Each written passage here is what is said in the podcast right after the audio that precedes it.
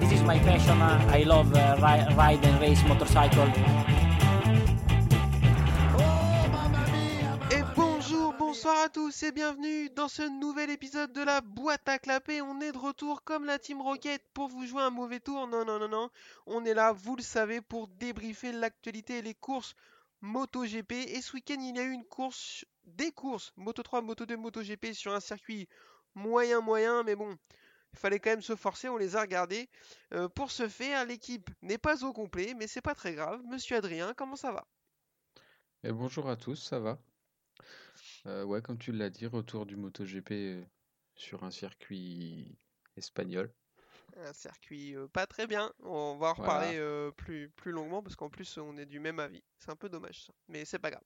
Ouais. Pas trop d'actu, mais on va quand même discuter un petit peu. quand on s'est quitté sur le dernier épisode, ça parlait de Vignales éventuellement à la place de Savadori dès ce week-end à Aragon sur l'Aprilia, et ça a été décidé dans la foulée. Il a fait deux journées de test à Misano avec des chronos qui apparemment ont été intéressants. Donc euh, Savadori étant blessé, ça les a aidés à prendre la décision, même si à mon avis euh, c'est pas ça qui aurait changé la donne. Je pense qu'il l'aurait quand même euh, mis de côté pour mettre Vignales. On était tous les trois plutôt d'accord à dire que c'était une bonne chose parce qu'il fallait qu'ils prennent des sensations dès que possible pour pouvoir gagner du temps sur l'année prochaine. Vraisemblablement, euh, euh, Aprilia écoute les podcasts, donc je suis assez content parce que c'est exactement ce qu'ils ont fait. Il a fait son week-end à Aragon. Alors en termes de résultats, c'est pas folichon, mais, de toute façon, il fallait pas s'attendre à beaucoup mieux. Il a déclaré lui que la moto était plutôt bonne, mais qu'il devait s'améliorer et effectivement, entre guillemets, réinitialiser un petit peu son cerveau et réapprendre une, moto avec une nouvelle architecture moteur et châssis. Euh, Je te pose la question, comment tu l'as senti sur ce week-end? Est-ce que c'était vraiment moche ou est-ce qu'il fallait rien attendre de mieux de toute façon? Bah, je m'attendais pas à ce qu'il performe non plus de ouf, parce que bah, comme tu l'as dit, il découvre toute la moto, c'est châssis différent, c'est une nouvelle architecture moteur, ça se conduit pas du tout comme la Yamaha. Donc après son week-end, ce qu'il a fait, il a pas été non plus fond de classement tout le week-end, donc c'est plutôt pas mal. Donc je pense que pour lui, c'était un week-end plutôt positif et un bon apprentissage. Ouais, moi je suis d'accord. Il, a flirté avec le top 15 tout le week-end. Il a été devant euh, euh, Rossi, devant, devant Dixon, devant Marini une bonne partie du week-end à certains moments. Donc euh, bon, de toute façon, euh, découvrir une moto en milieu de saison et être parachuté un peu dessus, c'est ce qu'il voulait, hein, de toute façon, entre, en, en- partant de chez Yamaha comme il l'a fait. Mais il fallait pas s'attendre à ce qu'il fasse des miracles. J'ai fait un petit sondage sur les deux réseaux sociaux, Facebook et Twitter, et il y a des gens qui l'attendaient dans le top 5.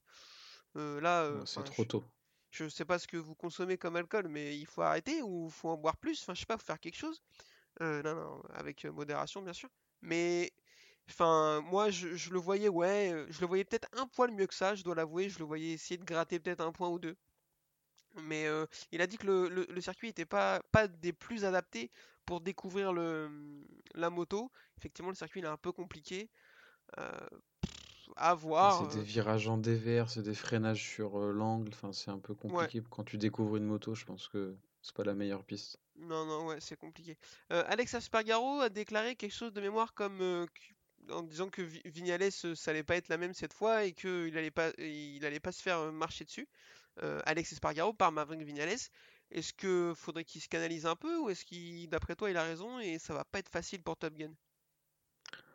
Bah forcément ça va pas être facile parce que Spargaro il est là depuis le début. La moto elle est développée en gros par lui et pour lui. Donc euh, toutes euh, ses, ses- mince pardon toutes ses compétences de pilotage euh, bah, sont développées pour lui. Donc et mm, Vignales c'est pas du tout ça.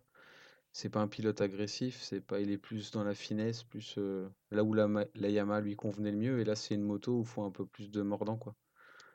Ouais, je suis d'accord avec toi. C'est Alex Espargaro a un style qui qui est plus adapté à l'Aprilia et c'est normal, comme tu l'as dit, c'est lui qui l'a développé. Donc euh, a, enfin, c'est tout, à fait normal. Ça va être compliqué un peu pour Vignales de, se mettre dans le rythme euh, avec cette moto qu'il va découvrir et qui est très différente de ce qu'il a connu jusqu'à maintenant. Après, je, il y a quand même une classe d'écart pour moi entre les deux pilotes. Alors ça va pas être facile pour Maverick Vignales, ça arrivera pas cette année. Mais je pense qu'Alex Espargaro, il faut pas trop qu'il chante non plus parce que parce que l'autre c'est quand même un gros calibre quoi. Après cette année Alex Espargaro il emmène très très bien l'Aprilia, il a encore fait une, un beau résultat ce week-end donc euh, à voir. Mais euh, ça va être intéressant de voir. Ils s'entendent bien tous les deux pour l'instant parce que des, ouais.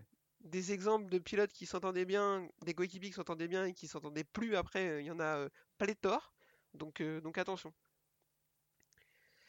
Euh, voilà pour le cas Vignales. Et pour finir avec les news, euh, je voudrais qu'on parle un peu de l'ami Johan Zarco qui euh, a rallié son, domicile situé à proximité d'Avignon et le circuit d'Aragon en moto, euh, mais pas avec n'importe quelle moto. Lui, il a une Multistrada Pikes Peak 9 dans le garage. Il a dit non, non, ça m'intéresse pas, c'est beaucoup trop, euh, beaucoup trop technologique. Il a, il a fait 1000 km jusqu'au circuit sur une vieille euh, Ducati 900 SS d'Arma prêtée par Adrien Parasol. Le mec, il est complètement fou là, c'est pas possible. À quel moment ça peut devenir à l'esprit de faire un truc comme ça, quoi? Bah, moi, je trouvais ça cool comme idée. Franchement, ça change. de- après pour son image, ça peut être drôle, quoi. Enfin, c'est sympa. Ça m'a pas. Si t'enlèves le risque routier de te péter la gueule euh, à 200 bornes du circuit et de pas pouvoir participer à la course. Ça, ça serait moche. Mais bon, après, non, je trouvais ça, ça m'a pas dérangé, moi. Ouais, ouais, après, moi, c'est le choix de la moto qui m'étonne. Enfin, déjà, comme j'ai dit sur les réseaux sociaux, il est parti avec 10 mécanos de Ducati pour être sûr d'arriver. Enfin, tu vois, euh, les mecs, euh, pour être sûr, ils ont vraiment, ils ont vraiment sécurisé. Après, j'ai vu ça, je me suis dit, c'est pas possible. Mais même, sans parler de Joan Zarco, à quel moment, quand t'as un esprit euh, sain, ça peut devenir à l'esprit de vouloir faire 1000 bornes là-dessus? C'est ça que je comprends pas, moi. Euh, il a eu de la chance de pas avoir le coccyx en bouillie en arrivant euh, là-bas. hein. Donc euh, moi, déjà dès qu'il faut faire 300 bornes avec ma moto qui est de 2017, euh, je commence un peu à avoir mal aux genoux et aux bras. Lui, non mais enfin, je veux dire. euh, Après, il y en a qui ont posé la question de se dire oui, est-ce que c'est très malin de faire ça juste avant une course et tout? Euh, bah fermez-la, fais ce qu'il veut. Déjà, ça commence comme ça. Et puis bah, enfin, physiquement, je pense qu'il est au top. Enfin, donc euh, donc Et y a puis, pas il de- a pas été tout seul, quoi. Il y avait toute l'équipe derrière. hein. Il y avait les mécanos, il y avait.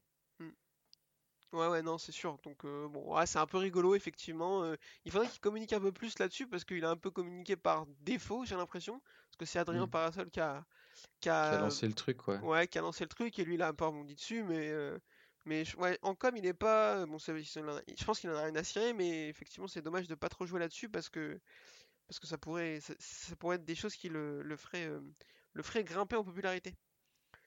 En termes de news, c'est le, c'est, je pense qu'on a fait le tour. On reparlera d'éventuels transferts qui nous viendront en tête quand on débrieferait les courses. Donc, euh, je te propose qu'on enchaîne tout de suite avec la course Moto 3. C'est parti.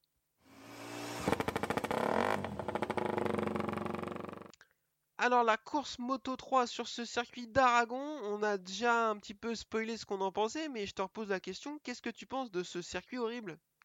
Je l'aime pas. Je... Non, j'aime pas. Encore qu'il y a peut-être la première partie jusqu'au virage en tire-bouchon là qui est qui peut être intéressante, mais toute la fin du circuit, je la trouve euh, sans intérêt. Enfin, je... Non. Sur Ouais. les 74 circuits espagnols, je crois que c'est le pire que Le je pire du pire. Alors là-dessus, je suis d'accord. Sur tous les circuits espagnols, c'est celui que j'aime le moins. Euh, moi, c'est le secteur 3 que je trouve à peu près honnête.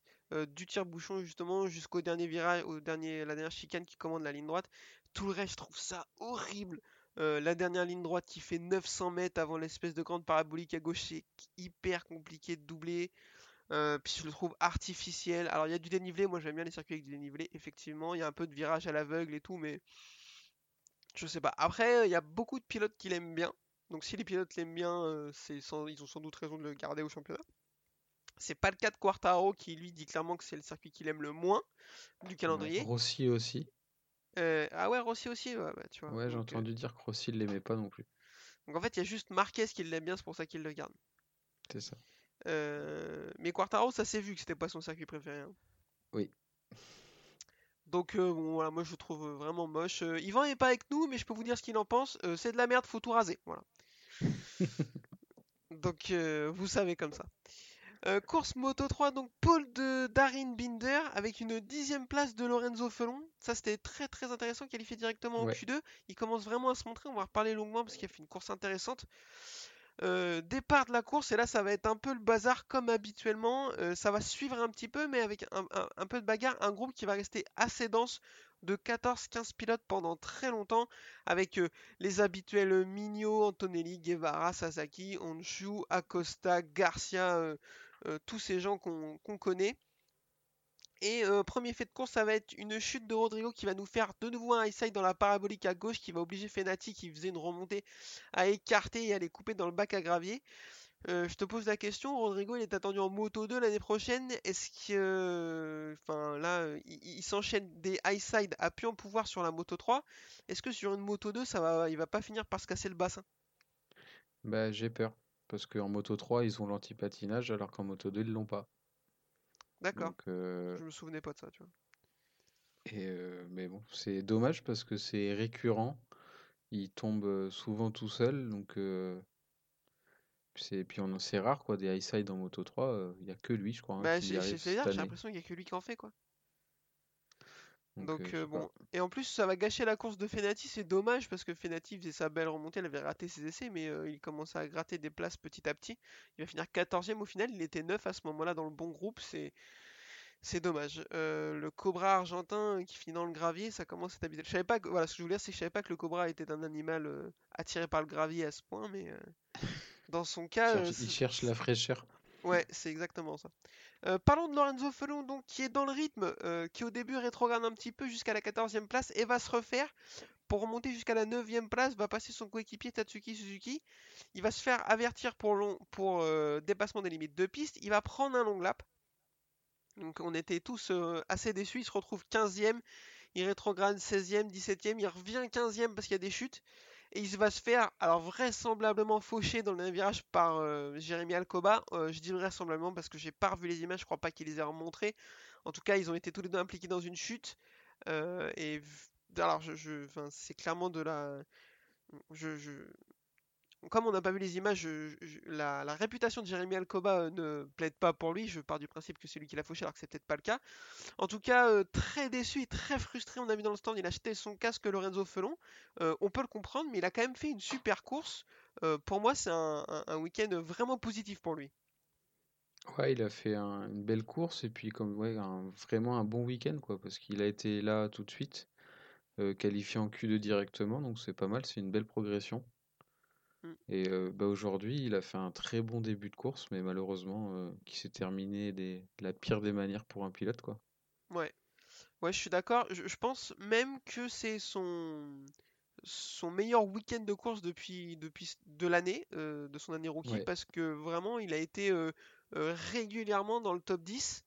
Euh, il- il- pour moi, bon, sans ce, ce petit, cette petite erreur qui lui, ces multiples erreurs qui vont lui valoir un long lap et euh, ce fauchage euh, en, dans- vraisemblable dans les règles, euh, c'était ses premiers points en, en carrière, quoi. Donc c'est dommage.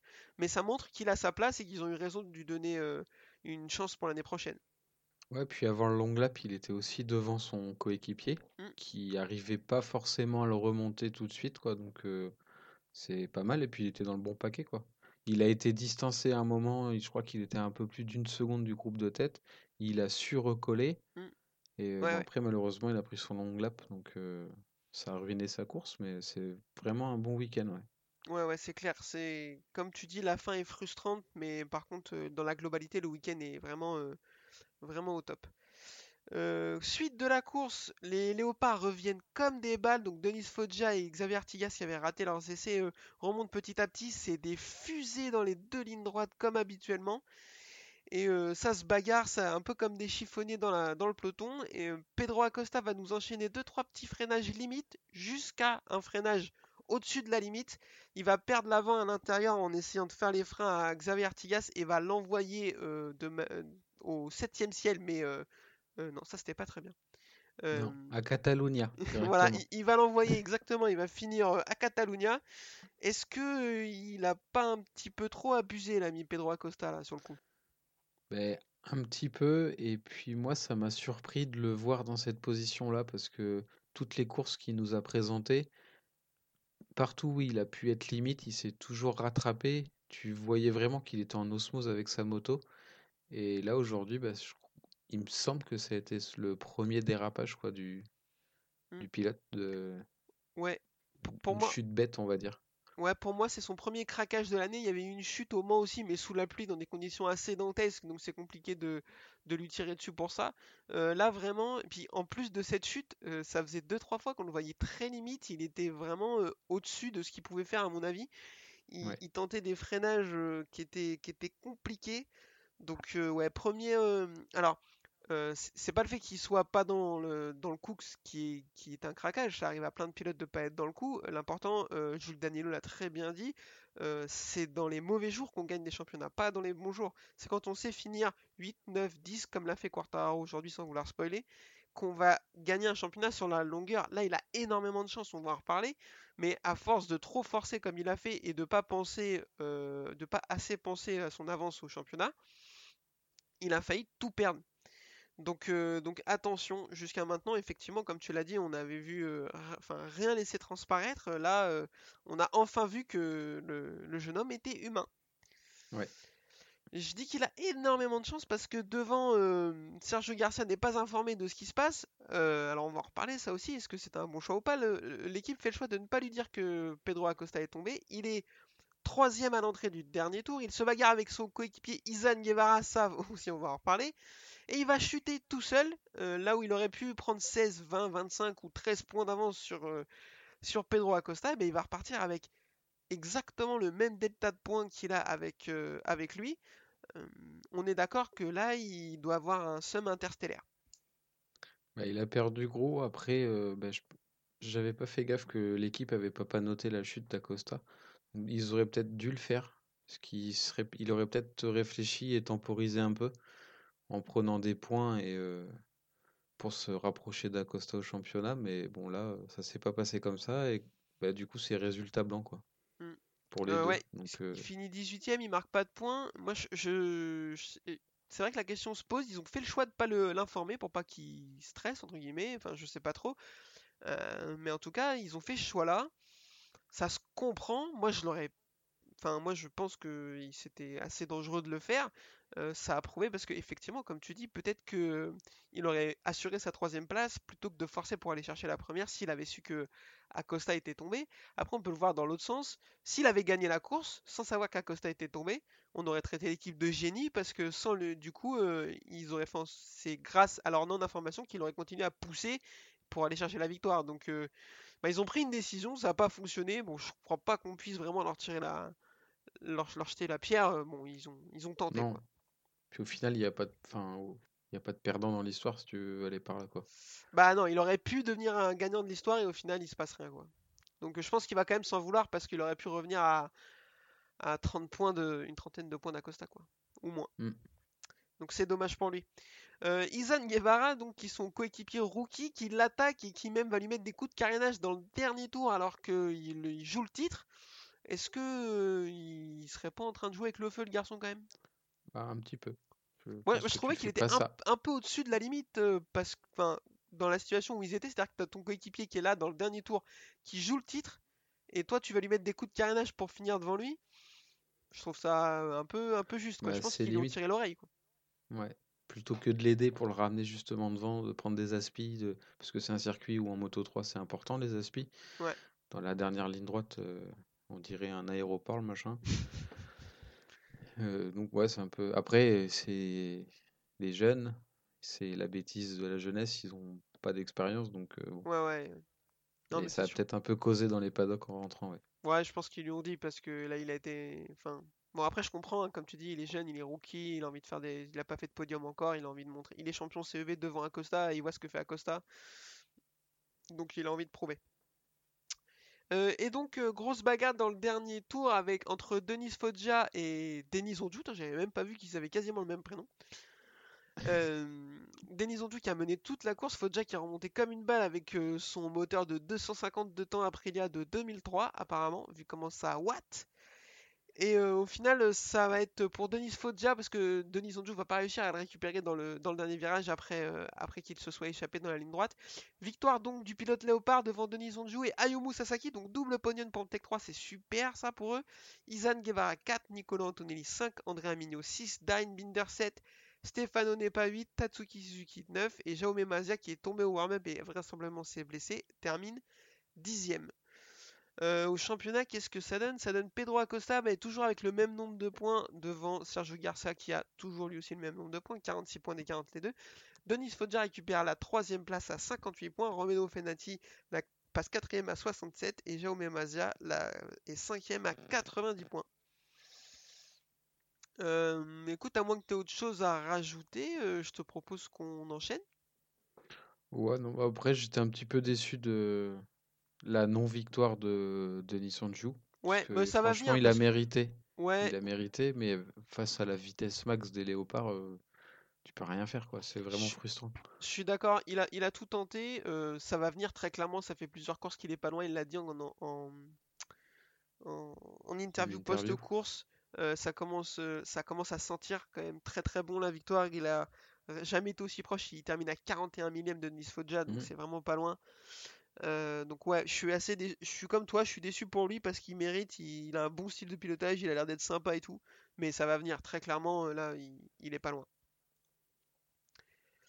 Euh, et bien après ce débrief de la course Moto 3, je te propose qu'on enchaîne tout de suite avec une course Moto 2 des plus reposantes.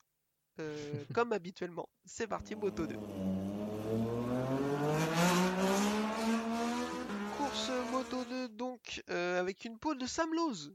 Tiens, qui refait euh, son apparition. On avait oublié qu'il était là. Mais l'année dernière, est c'est revenu de vacances. Ouais. L'année dernière, c'est lui qui gagne les deux courses en Aragon et de vraiment très très loin. Donc je m'attendais à ce qu'il soit euh, performant ici. On, va voir ce- de quelle manière il a performé. Euh, départ de la course, il s'échappe, mais il va vite se faire récupérer par Raoul Fernandez. euh, qui va le doubler et s'échapper pour aller gagner. hein. Je ne veux pas vous faire durer le suspense parce qu'il n'y en a pas eu. Derrière, c'est compliqué pour Rémi Garner qui galère un peu, qui se fait doubler euh, un peu par tout le monde, par euh, Ogura qui est, euh, qui est pas mal. Il se fait un peu pousser par Fernandez, Navarro, c'est pas facile pour lui. Il va ré- réussir à retrouver du rythme pour pouvoir les doubler et s'en échapper. Il est, troisième derrière Lowe's et là, ça va commencer un enchaînement de chutes euh, assez euh, inhabituel, tout de même, il faut le dire. Hector Garzo va chuter alors qu'il était sur une super remontée. Albert Arenas va chuter alors qu'il faisait aussi une très belle course. Marco Bezzecchi va chuter alors que lui faisait une course dégueulasse par contre hein, pour son rang, ça faut le dire. Et Sam Lowe va chuter alors qu'il était deuxième. euh, en plus, Raoul Fernandez blessé, il était à une seconde. On se disait, bon, sur la longueur, peut-être que le- l'Espagnol va devoir baisser de rythme euh, à cause de la douleur et que Sam Lowe va pouvoir le récupérer. Mais on n'aura pas l'occasion de le savoir parce qu'il va aller goûter du gravier. Euh, derrière, on va avoir une petite bagarre entre Augusto Fernandez et Jorge Navarro qui était intéressante, il faut le dire. Et c'est Augusto Fernandez qui aura le dernier mot pour finir troisième devant Navarro 4 et Canet 5. Euh, elle était un peu chiante cette course, on est d'accord? Ouais, bah malheureusement, on va arrêter de le dire parce que les gens euh, disent que on n'a pas de respect pour les pilotes. Mais c'est pas les pilotes qu'on respecte pas, je pense que c'est la catégorie moto qui a été faite, euh, je sais pas. Enfin, c'est bizarre. Il y a trop peu d'écart entre les motos, et du coup, c'est des, ça fait des courses euh, bah, chiantes. Ouais, Voilà. Et euh, non, bah la seule bagarre intéressante, c'était Fernandez et Navarro, quoi. ouais, ça c'est vrai que c'était pas mal par contre. Ils sont, ils Ouais. sont un peu, un peu battus pendant 3-4 tours, ça c'était cool à la fin. Euh, pour continuer le classement, Didier Antonio 6, Ferminal de Guerre 7, ça c'est vraiment impressionnant. Ayugura 8, Tony Arbolino 9 et Marcel Schroeter 10. Euh, Parlons-en de Ferminal de Guerre, on le connaît pas trop, pour pas dire pas du tout. Il est champion d'Europe Moto 2, si je ne me trompe pas. Il a 16 ans. Et là, euh, il est venu en remplacement de je ne sais plus qui. Je ne saurais plus dire euh, qui remplace. Il partait assez loin et 14 ou 15e, il arrive à remonter jusqu'à la 7e place, euh, entre autres grâce aux chutes, mais pas que. Bon, écoute, ce garçon, on le connaît pas, mais il est plutôt prometteur. Mm. Alors, pardon, mais je l'ai absolument pas vu. Je sais pas qui c'est. Je, je suis désolé. Euh, mais- Voilà, le respect des pilotes, on en parle. Pardon, hein, mais euh, Non, t'en prie, on t'en prie. Euh, bon, en tous les cas, à surveiller parce que c'est un petit jeune et il a l'air de, de pas, pas du tout rigoler. Euh, pour la suite du classement, Corsi 11e, Ramirez 12, Joe Roberts 13, Cameron Mobir 14 et les- Celestino Vietti 15. Euh, John McPhee a fait la course Moto 2 en remplacement de Jack Dixon qui lui-même remplacé Franco Morbidelli et il termine 20e. Félicitations. Bon, après, euh, c'est quand même pas facile d'arriver sur une moto que tu connais pas et tout, hein, mais euh, en courte saison et tout, hein, c'est compliqué. On peut pas lui jeter la pierre à chaque Grand Prix non plus. non, non. Puis bon, euh, le pauvre, j'espère qu'il en a profité. peut-être C'était peut-être sa seule chance d'essayer une moto 2. Je suis vraiment une ordure. Euh, au classement, Rémi Gardner a perdu un peu d'avance, mais il est quand même assez large avec 39 points sur Raoul Fernandez. Marco Bezzecchi euh, est 3 à 72 points. Sam Lowe est 4 à 124 points. Et Augusto Fernandez est 5 à 143 points. Les deux pilotes euh, Akiayo qui ont vraiment mis euh, une, une, grosse branlée à tout le monde, très clairement, au, championnat. On et qui ont été sacrés champions du monde de Ouais, le team. Écurie. Ouais, Exactement, le ouais. Le team a été sacré champion, euh, champion de l'année. Donc, bon, ça, c'était quand même un secret de Polichinelle parce que les deux pilotes sont au top. Euh, donc, euh, oui. c'était sûr que ça allait être pour eux. Quelque chose dont on n'a pas parlé en Moto 3 et j'aimerais, sur lequel j'aimerais qu'on revienne. les deux pilotes Aki Ayo, qui sont donc en tête du championnat, partent en MotoGP chez Tech 3. Ils vont être remplacés par Augusto Fernandez et par Pedro Acosta. Donc, ça, on en avait parlé il y a quelques épisodes, à savoir, est-ce que Pedro Acosta doit passer directement en moto 2 ou rester en moto 3 La réponse elle est là, il va passer en moto 2. Euh, pour toi, est-ce que c'est une, euh, une, bonne chose pour lui et pour le team? Euh, Oui, c'est un bon choix pour euh, Acosta de monter en moto 2 parce que cette année il a montré des belles choses en moto 3. là, il va, s'il n'y a pas de autre chose qui se passe, il va tout droit vers le titre. Mmh donc, il a vraiment, pour moi, un niveau au-dessus des autres. Donc, sa place est méritée en Moto 2, ouais. Ouais, je suis assez d'accord avec ça. Euh, il faut pas brûler les étapes, il faut pas aller. Pour moi, enfin, un pilote Moto 3, c'est compliqué de l'envoyer, de le faire faire qu'une saison pour passer en Moto 2 parce qu'il y a vraiment un gap abyssal entre les, deux catégories et les motos, je trouve, en termes de performance. On a vu pas mal de pilotes se casser les dents, être très performants en Moto 3 et se casser les dents en Moto 2. Danny Kent, Lorenzo Della Porta, bisous. Donc, c'est compliqué c'est pour ça que moi je suis plutôt du euh, de la team. On attend un peu en moto 3, euh, un an, deux ans, trois ans, et après on compte les points. Là, le mec est tellement fort, tellement fort, et il y a le contre-exemple de ce que je viens de dire qui s'appelle Raoul Fernandez aujourd'hui, qui euh, est passé en moto 2, qui réussit très très bien son passage en moto 2 en sortant la moto 3. Je pense qu'il fallait le faire. Le mec, il a l'air de pas avoir le temps, d'être pressé. Donc pour moi, c'est la meilleure chose à faire. Lui mettre Augusto Fernandez en plus en coéquipier, à mon avis, c'est très bien parce que c'est un pilote expérimenté, bon, mais assez irrégulier. Donc, je pense qu'il est beaucoup moins talentueux que Pedro Acosta. Donc, à mon avis, il y a une hiérarchie naturelle qui va s'instaurer entre les deux pilotes. Ils vont pas se tirer dessus, je pense. Donc, euh, ouais, ouais, ouais, pour, euh, pour Ayo, euh, c'est une, une, belle performance. une la belle structure est là, quoi. Enfin, on n'a pas eu de mauvaise surprise avec le team Ayo, quoi. Et, puis, ça, ça, marche à chaque fois. Ouais, ouais, ouais. Et puis en plus, euh, du coup, ils peuvent lui, se permettre de lui faire passer 3 euh, ans en moto 2, par exemple, vu qu'il a fait qu'une année en moto 3, si jamais il n'y a pas de guidon qui se, qui se libère en moto GP tout de suite, quoi. Ouais. Donc, euh, donc c'est super. et pour finir sur la catégorie Moto 2, encore une super performance du GOAT, aka Ayogura, qui fait une super course. il se qualifie bien, il est quatrième au début de la course, si tu regardes un peu, il termine huitième. Euh, si euh, l'extraterrestre Raoul Fernandez n'était pas là, ce serait le rookie de l'année pour l'instant. Et vraiment, il fait une belle saison. Donc, euh, donc bien joué, monsieur Ayogura. Ouais. Je te propose qu'on enchaîne tout de suite parce qu'on a parlé bien trop longtemps d'une course bien très trop ennuyante. Donc c'est parti pour la moto GP.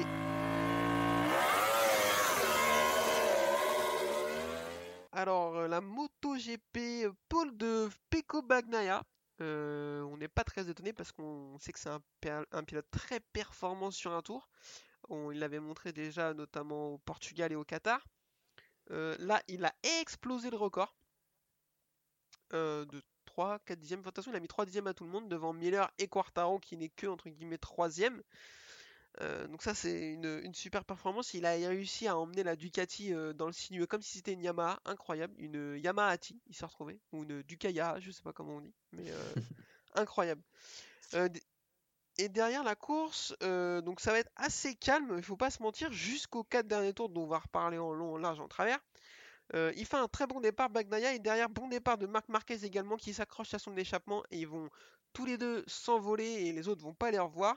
Derrière, il y a un groupe qui se crée, euh, Mir, euh, Alex Espargaro et Jack Miller, qui vont euh, essayer de s'accrocher aux deux, mais ça va pas être possible, donc ils vont faire leur petite course à 3. Zarco, lui, est complètement absent. Une nouvelle fois, il va faire un choix de pneus différent et une nouvelle fois, apparemment, ça va être catastrophique.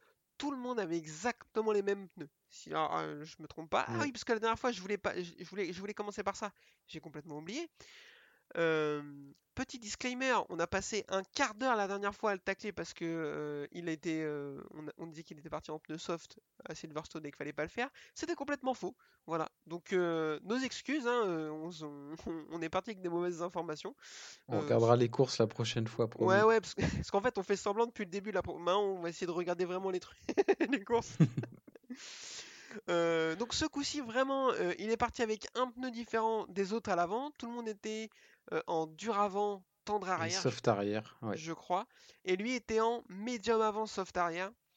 Et je sais pas si c'est la raison de son problème, mais ça a été catastrophique. Euh, il partait 9, 10, quelque chose comme ça. Il va terminer 17ème. C'était euh, une déroute, très clairement. Il euh, s'écroule au championnat. Il n'y a pas d'autre mot. Même la deuxième place maintenant va te- commencer à être compliqué à aller chercher. Donc euh, voilà, je, je, je sais pas ce que t'en penses toi. Est-ce que tu penses que c'est ce road trip en 900 SS qui l'a perturbé? Parce que je l'ai lu Ben, ça. moi, euh, j'ai vu une 900 SS euh, dans le tour de chauffe. Alors, je sais pas si c'est lui qui s'est planté ou. Si c'est Non, lui, mais euh, bisous à euh, Vignales et Rossi qui ont réussi à finir derrière. hein. non, c'est vrai que c'est décevant. Ça fait plusieurs, ça fait deux trois courses qu'on en parle. On est un peu déçu par euh, ces, bah, ces choix de pneus déjà, ça. Parce que là, ce coup-ci, il s'est vraiment trompé de pneus par rapport aux autres. Alors, je sais pas si c'était la raison exacte de sa descente euh, aux enfers. Je sais aussi, j'ai lu, et je pense que tout le monde l'a lu, qu'il se plaignait aussi d'une douleur euh, à un avant-bras. Il Ah ouais, j'ai pensait à une opération. Il pensait à une opération. Alors, est-ce qu'il a aussi souffert de ça pendant la course? Je sais pas. Possible. Donc, euh, mais c'est ouais, c'est un peu décevant. Et puis, ben, c'est qu'en fait, c'est la trêve estivale a pas été bonne pour lui du coup, quoi. Ouais. C'est, on dirait que c'est deux saisons différentes.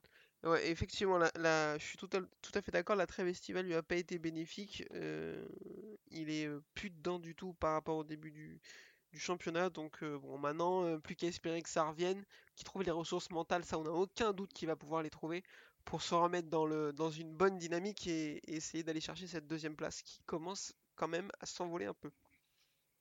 Mm. Euh, des petites chutes d'Alex Marquez et de Jake Dixon. Bon, euh, c'est assez anecdotique parce qu'ils étaient euh, pas très bien. Ces deux jeunes hommes. Quartaro, pas du tout dedans. départ raté. Il se retrouve 4-5e et il va descendre petit à petit au classement jusqu'à la 8, 9, 10e place. Il va réussir à se maintenir ensuite, mais, compliqué. De toute façon, il l'avait dit hein, que c'était pas son circuit préféré, qu'il allait se concentrer sur, sur limiter la casse.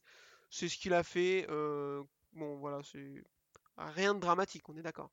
Non, non. Après, il, il marque quand même des points, parce qu'il finit huitième. Mm. Donc, il, reste quand même, il a quand même de l'avance au championnat. Après, bon, c'est un- c'est dommage de, c'est quand même dommage pour lui de pas performer sur cette piste. Mm. Mais bon, après, euh, chaque pilote a ses pistes préférées, donc on peut pas lui jeter la pierre non plus, quoi. Ouais, ouais, c'est clair. Non, non, mais, non, mais il, il a fait euh, ce qu'il réussissait pas à faire l'année dernière, c'est-à-dire euh, l'année dernière, c'est-à-dire euh, limiter la casse, sauver les meubles et prendre les points quand il c'était pas possible d'aller euh, Mm. d'aller chercher un podium, quoi. C'est ça. Donc, euh, donc c'est très bien. Derrière, on a une super course d'Icar Lecuona qui va remonter tout le monde jusqu'à la 7ème place avant de faire une erreur. Est-ce que ce jeune homme ne mériterait pas le surnom de Jean-Michel Trottard? Si. Bah, il y en a plusieurs, j'ai l'impression que quand ils sont, ils savent qu'ils sont plus sous contrat, hop, bah, ils se libèrent. Donc, euh, Ouais, ouais, ouais, non, mais c'est un peu, un peu étrange. Euh, c'est bien pour lui, mais bon, euh, il est en train de, de se réveiller, euh, comme on l'a dit, trop trop tard, ouais. et il aura pas de guidon pour l'année prochaine. Alors apparemment, ça partirait sur du Superbike. On n'a rien contre la Ligue 2, hein, mais euh, enfin la CFA 2 plutôt. Bah, c'est Mais, dommage mais une belle course, quoi. c'est ouais, c'est ça, c'est quand même pas pareil. Donc, euh, donc à voir. Euh, je voudrais qu'on parle aussi un petit peu de Alex Rins, qui va faire des qualifications dramatiques et partir 20ème sur un circuit où l'année dernière il a gagné et fait deuxième sur les deux courses qu'il y a eu sur ce circuit. Euh, on est d'accord, il est assez content d'avoir son contrat verrouillé pour l'année prochaine parce que sinon il commencera à transpirer à grosses gouttes vu l'année dramatique qu'il est en train de faire là. Oui. Déjà, c'est bien, il est pas tombé. C'est un bon début. Déjà, c'est bien, a amélioration. Mais oui, c'est pour un pilote de sa trempe, euh, ce qu'il a su nous montrer euh, dans les années précédentes, euh, cette année, c'est inquiétant, ouais. Ouais. Ouais, je suis d'accord. Moi, je, quand je suis passé en fin d'année dernière ou en début de cette année, je ne sais plus, faire un débrief de la saison 2020 chez les copains de Seki en pôle, j'avais dit que Alex Rins, moi, c'était un de mes pilotes préférés, que je trouvais qu'il avait beaucoup de vitesse et qui, à mon avis, euh, s'il gagnait en régula- régularité, allait être capable de jouer le titre. Euh, bah voilà, belle Pas cette expertise, année. belle expertise de nouveau. Je, enfin, on sait que la Suzuki euh, est compliquée à emmener sur un tour. Ils ont toujours eu du mal à se qualifier, les pilotes Suzuki, à faire des bonnes, euh, des bonnes qualifs et des bonnes places sur la grille. Sauf que là, Joan Mir, il se met septième. Il arrive de plus en plus souvent à aller directement en Q2. C'est pas le cas de Rins. Donc euh, attention, euh, jeune homme, parce que derrière, il y a du monde qui va pousser et c'est des coups à perdre son guidon. Euh, et puis alors on arrive aux quatre derniers tours parce que très clairement sur le reste de la course il se passe pas grand chose et là on va Monsieur Marc Marquez, enfin messieurs Marc Marquez et Francesco Bagnaia vont nous offrir une bagarre assez épique à coup de je te passe au frein, je suis un peu trop large et je te redouble à l'intérieur. Alors euh, finalement c'est Francesco Bagnaia qui va avoir le dernier mot, qui va remporter sa première course devant Marc Marquez. Euh, Marquez avait l'air déter à vouloir gagner cette course, sauf que toutes ses attaques elles étaient vouées à l'échec. Il partait beaucoup trop loin avec des freinages beaucoup trop retardés. Ce qui fait que c'était limite, alors je mets des giga guillemets, hein, pas très compliqué pour Francisco Bagnaia qui n'avait qu'à le laisser passer, serrer sa corde et réaccélérer mieux que lui pour le repasser. À aucun moment il a dû le, le passer au frein sur un truc un peu compliqué parce que à chaque fois Marquez il était comme on le voit depuis cette dernière course, tu vas me dire si tu es d'accord avec moi, un tout petit poil au-dessus de ce que de ses capacités physiques ou de moto, je ne sais pas, et ça lui permettait pas vraiment de passer et de sécuriser la première passe devant Bagnaia. Ouais. Bah, ses attaques étaient intéressantes à voir, mais pour lui, euh, elles lui ont rien apporté du tout à part perdre du temps. Parce Mm. qu'on a vu que Bagnaia, lui, en gros, c'est comme s'il l'avait pas vu. Il est toujours resté sur ses lignes, il a toujours freiné au même endroit. Enfin, tu, tu effaces Marc Marquez de l'image, Bagnaia fait une course normale, quoi. Tu- Ouais, alors la euh, bagarre était cool, mais moi j'ai jamais senti effectivement Marc Marquez très dangereux dans le sens où euh, euh, bah, c'était toujours trop tard, en fait. Exactement, il n'y a aucune attaque qui était vraiment viable en fait, qui lui aurait permis de ressortir devant Bagnaia quoi. Donc euh, donc c'est pour ça. Et alors il y a à chaque fois qu'il ressortait devant, euh, de toute façon, ou même à côte à côte, euh, c'était avant la ligne droite et le motard de la Ducati, il prenait une... Alors il arrivait un peu à la suite, il arrivait à s'accrocher, il prenait pas euh, une longueur, mais c'était quand même pas possible quoi. Ouais. Donc euh, première victoire de Francesco Bagnaia, est-ce que ça te fait plaisir pour lui? Parce que moi oui. Oui, ça me fait plaisir. Ça fait longtemps qu'il qu'elle lui tendait les bras. Et il a été souvent, soit par une casse moteur, soit par des chutes, soit par... euh, Il n'avait pas été récompensé, mais euh, là, ce coup-ci, ouais, elle est bien méritée en plus. Euh, tout le week-end, c'est lui qui a été au-dessus, record de la piste, pole position, enfin... Mhm. Donc euh, c'est un... Je suis content. Ouais, on est, on est assez d'accord. euh, il mérite, ça fait longtemps qu'il court après, euh, depuis au moins un an et sa chute euh, alors qu'il était seul en tête à Misano. Donc, euh, donc non, c'est cool pour lui et ça va lui débloquer son compteur. Par contre, euh, du coup, sur les 4 Ducati 2021, donc euh, les 4 Ducati officiels de cette année, il n'y a plus que Zarco qu'on n'a pas gagné. Oui, c'est ce que j'étais en train de me dire. Donc euh, bon, attention à ça. Joan Mir troisième qui fait lui une opération correcte au, au championnat. De toute façon, je pense qu'avec sa Suzuki c'était compliqué d'aller chercher mieux. Alex Espargaro quatrième, belle course de nouveau. Jack Miller cinquième, un peu décevant après ses essais.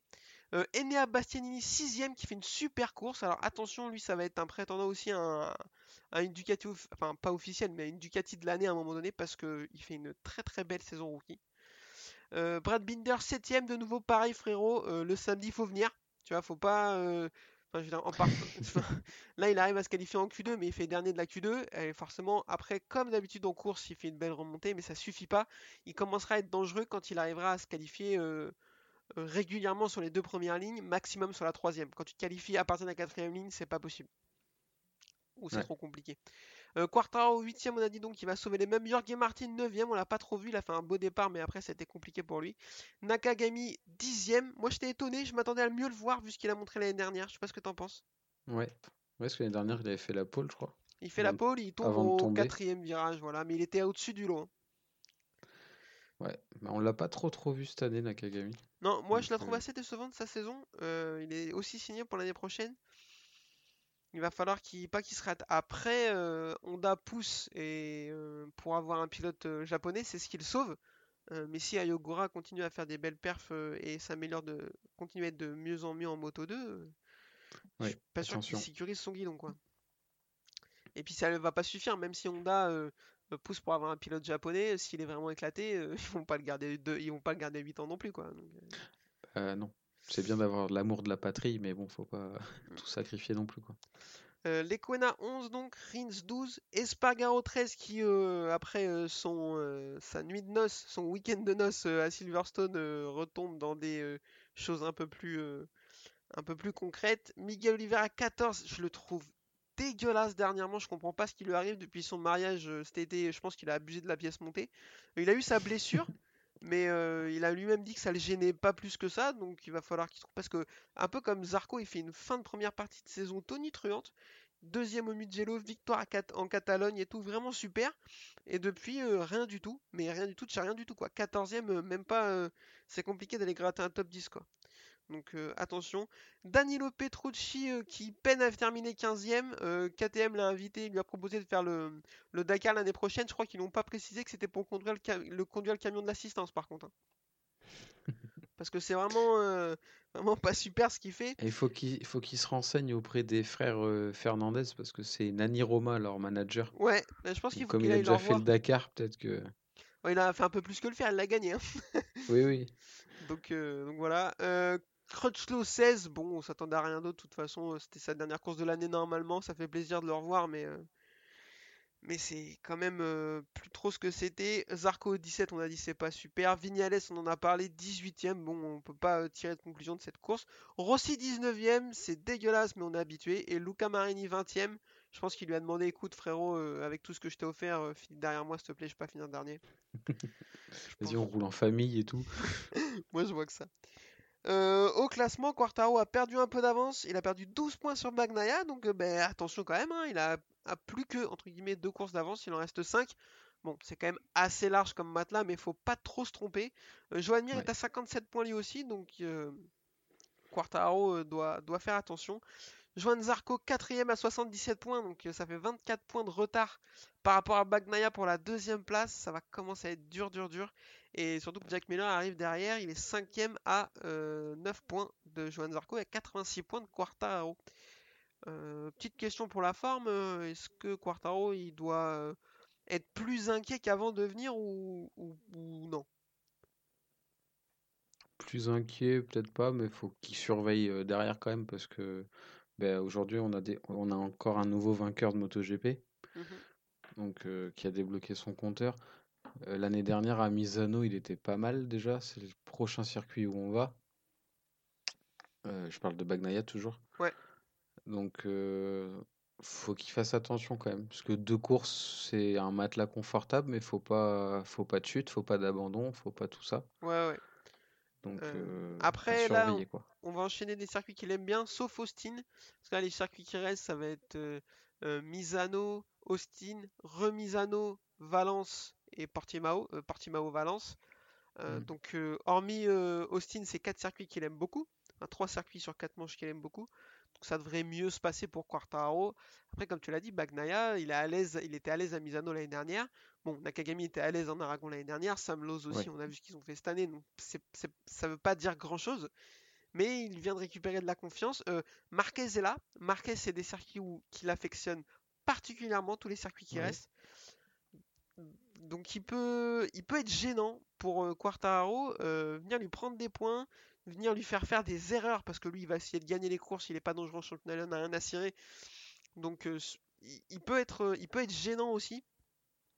Alors à Fabio de Quartaro de, de pas de garder sa ligne de conduite, de prendre les points quand il faut prendre les points, de prendre les victoires quand il peut, mais de pas non plus aller au-dessus. Maintenant, il faut qu'il calcule. On, on dit qu'il faut pas se mettre à calculer trop tôt parce que c'est comme ça qu'on perd le championnat. Euh, quand il te reste 57 points d'avance, 53 points d'avance à 5 courses de la fin, il faut calculer. Mais je vois pas ce qui peut lui arriver. Enfin, je vois pas ce qui peut lui arriver. Si, mais ça devrait bien se passer. Ben, la force de caractère qu'il a acquéri cette année, parce qu'il a fait un gros effort là-dessus aussi, faut vraiment qu'il mette en œuvre là et pas craquer euh, comme il a comme il a pu le faire l'année dernière, malheureusement. Ouais, c'est pas le même. On sait- on n'est pas sur le même homme du tout. Donc euh, tout à fait, on est d'accord. Euh, pour terminer, je te demande ton petit pronostic. euh, le week-end prochain, course à Misano, qui tu vois l'emporter? Euh, allez, je tente un pari. Je dis Johan Mir. D'accord. Ouais, pourquoi pas, hein, Il est à l'aise, la Suzuki tourne bien, il était pas mal, il fait podium l'année dernière. C'est pas impossible. Hmm. C'est pas impossible. Euh, c'est pas facile ça. Hmm. Parce que c'est bien de poser des questions aux autres, mais Euh, je vais dire Quartaro. Euh, je vais dire ouais. Quartaro parce que parce qu'il est très fort sur ce circuit. Que là, il avait l'air frustré d'avoir terminé huitième quand même. Euh, je le vois bien gagner au terme d'une belle bataille avec Marquez. Du moins, c'est ce que j'espère. Ouais.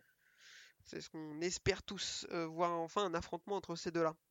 Parce que je crois que si je dis pas de bêtises, en plus l'année dernière, il avait, il avait été déclassé parce qu'il avait mordu dans le verre, je crois. Exactement. Il me semble. hein. Exactement, c'est une des images fortes de l'année dernière de le voir péter un câble parce qu'il est déclassé Mm. après la course, euh, qui dénotait justement de son, son manque de, de calme et de sérénité. Euh, il avait été déclassé, euh, je sais plus, du coup ça le fait finir sixième, euh, quelque chose comme ça, au lieu de 3 ou 4. Euh, mais c'est un circuit qu'il affectionne. En 2019, ils se sont fait une grosse bagarre avec Marquez, euh, où à mon avis Marquez a un petit peu joué au chat à la souris avec lui, euh, sans jamais douter. Ça c'est mon avis, hein, mais euh, Mm. donc, je, je pense qu'il va être fort. Et euh, Marquez, c'est un circuit sur les six dernières participations, il n'a pas perdu. hein. Comme c'était le cas en Aragon, et on a vu ce que ça a donné. Comme c'était le cas au Saxon Ring, et on a vu ce que ça a donné. Mm. Alors c'est sûr, il sera fort. Après, il y a des, la dernière partie du circuit avec les trois courbes à droite à pleine vitesse là, à voir avec son bras.